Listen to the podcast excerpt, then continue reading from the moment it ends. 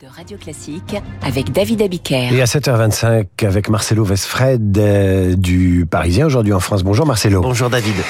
Les coulisses de la politique aujourd'hui, c'est la gauche de gouvernement qui redresse la tête alors que la NUPES est en pleine décomposition. Cette gauche dite de gouvernement estime qu'elle a une chance, euh, qu'une chance s'offre à elle de revenir un peu dans le jeu politique.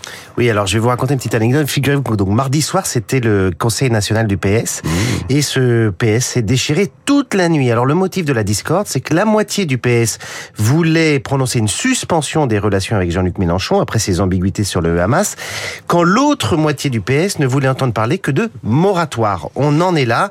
Moratoire, c'est une façon de dire qu'on prend ses distances, mais un peu plus doucement. C'est la position d'Olivier Faure. Décryptage d'un cadre du PS. Olivier Faure pense que Mélenchon va s'affaiblir toujours davantage et qu'il pourra alors récupérer, lui Olivier Faure, le leadership à gauche, mais on ne peut plus attendre, fin de citation. Dans le même temps, qui voyait-on sur les écrans télé? François Hollande, omniprésent. Il a connu le terrorisme, il a géré des crises internationales, il s'offre une tournée médiatique tout comme au passage son ex-premier ministre Manuel Valls, l'homme qui a théorisé les deux gauches irréconciliables, une gauche dite islamo-gauchiste contre une gauche strictement laïque. À l'époque, cette lecture était minoritaire.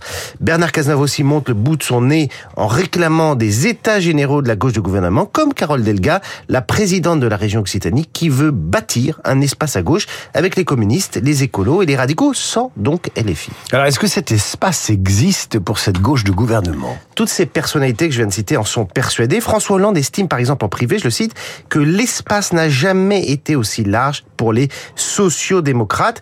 Il pense, l'ancien président, que la dislocation de la NUPES, dont on vient de parler, et la droitisation du discours macroniste, autorité, immigration, etc., ouvre un boulevard inédit. Il exhorte donc toutes les chapelles, parce que ce sont des chapelles encore à ce stade, à se réunir, à laisser de côté la question de savoir qui incarnera cette offre, pas évident, mais le principal obstacle à cette entreprise, c'est pour l'instant de retrouver de la crédibilité. La gauche a été aux avant-postes de la lutte contre la réforme des retraites, et pourtant, c'est le Rassemblement national qui en a profité dans les enquêtes d'opinion, comme si les outrances, comme si l'obstruction de certains avait empêché ces forces politiques de capitaliser sur la grande sociale. En ce moment de gravité, la gauche est face à son destin.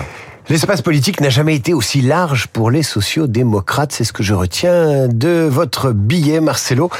Euh, Peut-être euh, les socialistes français doivent-ils s'inspirer de l'alliance politique qui a gagné les élections en Pologne? On y reviendra avec Christian Macarian dans l'écho du monde. Ce sera après le rappel des titres. Tout de suite, euh, le temps.